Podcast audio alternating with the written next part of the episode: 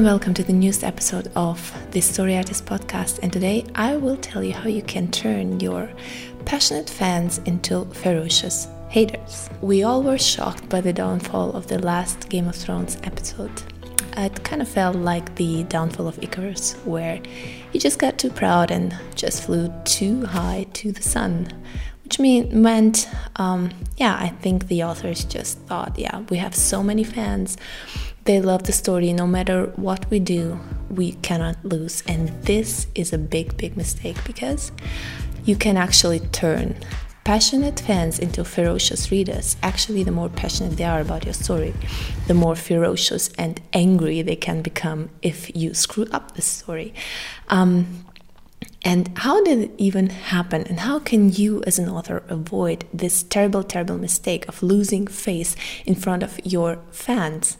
And I think that there was one rule and one principle that the Game of Thrones writers did not consider because let's face it the problem was in the writing not in everything else of the show it was perfect was amazingly amazing in terms of visual, visuality music acting but the writing was terrible. So, how can you, as a writer, avoid this problem? What is the most important ingredient that the writers of Game of Thrones got wrong? I think that it was theme. Because um, if you neglect theme and if you don't pay attention to it, especially in the ending, because everything you do before first act, second act, it's like a setup for the ending, and you just mention theme and you set up your theme, but the ending, the final season is this in Game of Thrones, and the ending of every book, every novel, every story is highly thematic. So if you neglect theme and if everything you set up thematically in the beginning, if you don't pay that off, your reader will feel cheated. So you have to pay attention to theme, people. You have to pay attention to theme. So, what do writers do if they neglect theme? For example, they try to subvert expectations and let theme pay for that. Um, in the Game of Thrones uh, last season, for example, everything was set up for the final battle between J- uh, between uh, Jon Snow and the Night King. But in order to subvert this expectation, the authors decided to let somebody else kill him, and this was really this felt really unsatisfying, despite the fact that we actually uh, we expected that. We waited for Jon, and we knew that he would be the one in some way to kill the Night King.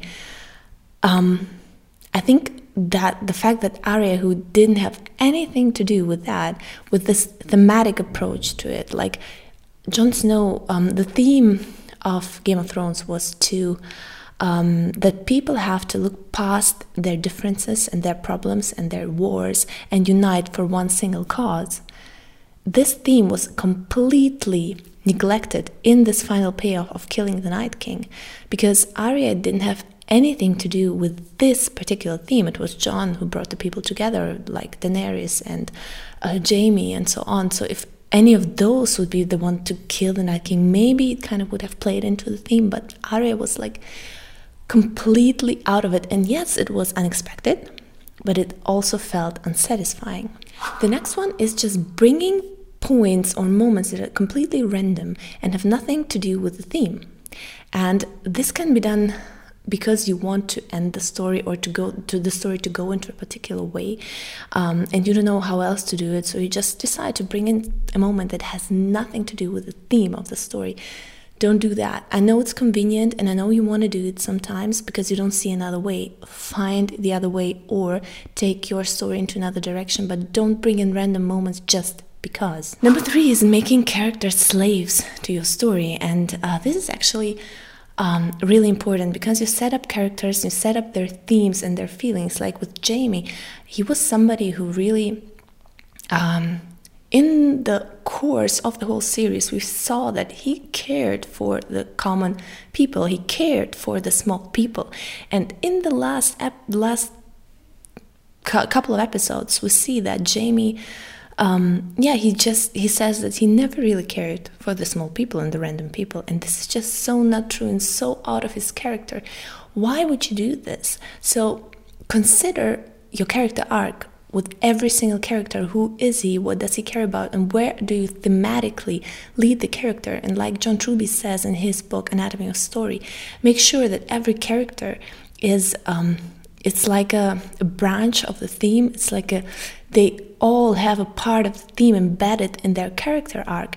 And you have to pay attention to that. And just because you want your story to go somewhere you cannot uh, just forget about theme and forget about where the character went. So don't make your character slave to your story, but instead try to incorporate story and character or let the character drive the story instead because this will work because otherwise you have moments that are just so out of character that your readers and fans will be completely confused and disappointed with your characters.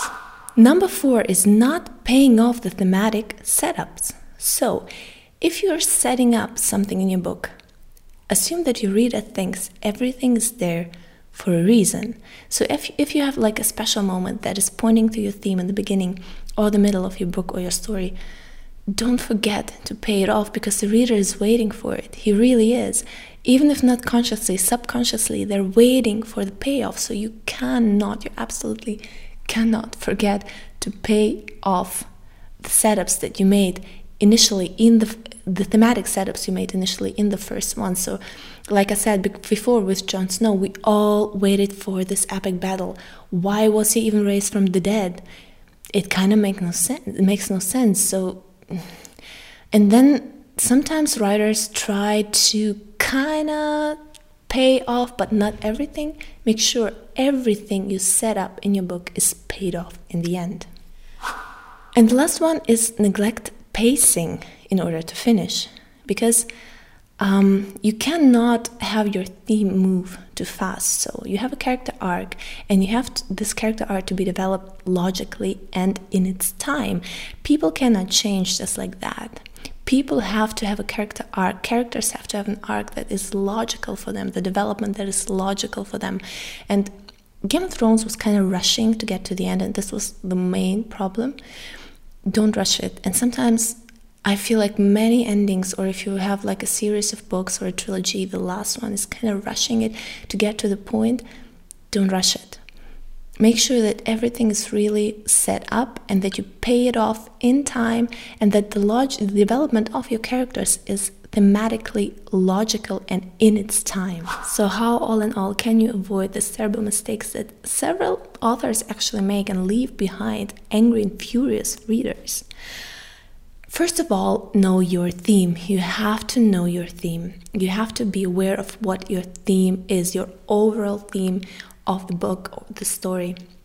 Uh, of course, you can have several themes, like themes that are in the character or minor themes, but know your major main theme and don't forget to pay it off. Always know what you're communicating to your reader. Like, um, in Game of Thrones, I think sometimes the writers were really unaware of what those actions of the characters meant as a consequence, what they were saying about life in general. Like, for example, with Jaime's character arc, where we saw him changing and changing, and in the very end, he just went back to where he started.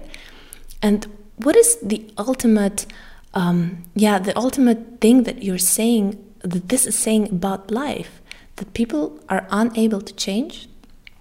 this is pretty dark. Like, I don't think that this was something that Game of Thrones was actually moving towards, that people are just unable to change everybody will go back to where they came from. It's really dark and not what um, the fans and the uh, audience was expecting from the show. So, think about what you want to tell and how the actions of your heroes mirror the, the thing you want to tell about life itself. So, always ask yourself, what do you want to tell your reader? Your theme is the overall thing that is holding your book together from beginning to the end. It's like the deeper layer of something we not actually say, but show through the actions and the dialogue and everything that is happening. So know your theme. Sometimes uh, authors don't know their theme, theme from the beginning on, and that's fine. But you have to know your theme by the point where you publish your book, and you have to know that everything you wrote in this book is in line with the theme that you presented. Like Stephen King only knows his theme when he finishes his first draft.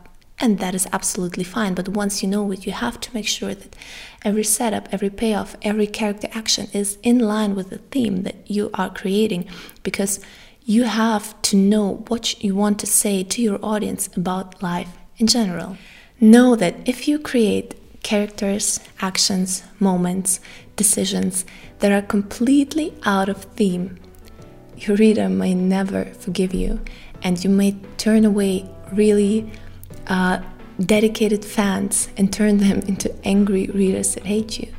Um, this is what happened to Game of Thrones. People loved the characters, and suddenly they started acting out of character and out of theme. And the whole thing that we experienced about what this show was telling us about life just was turned upside down and left the fans really, really disappointed.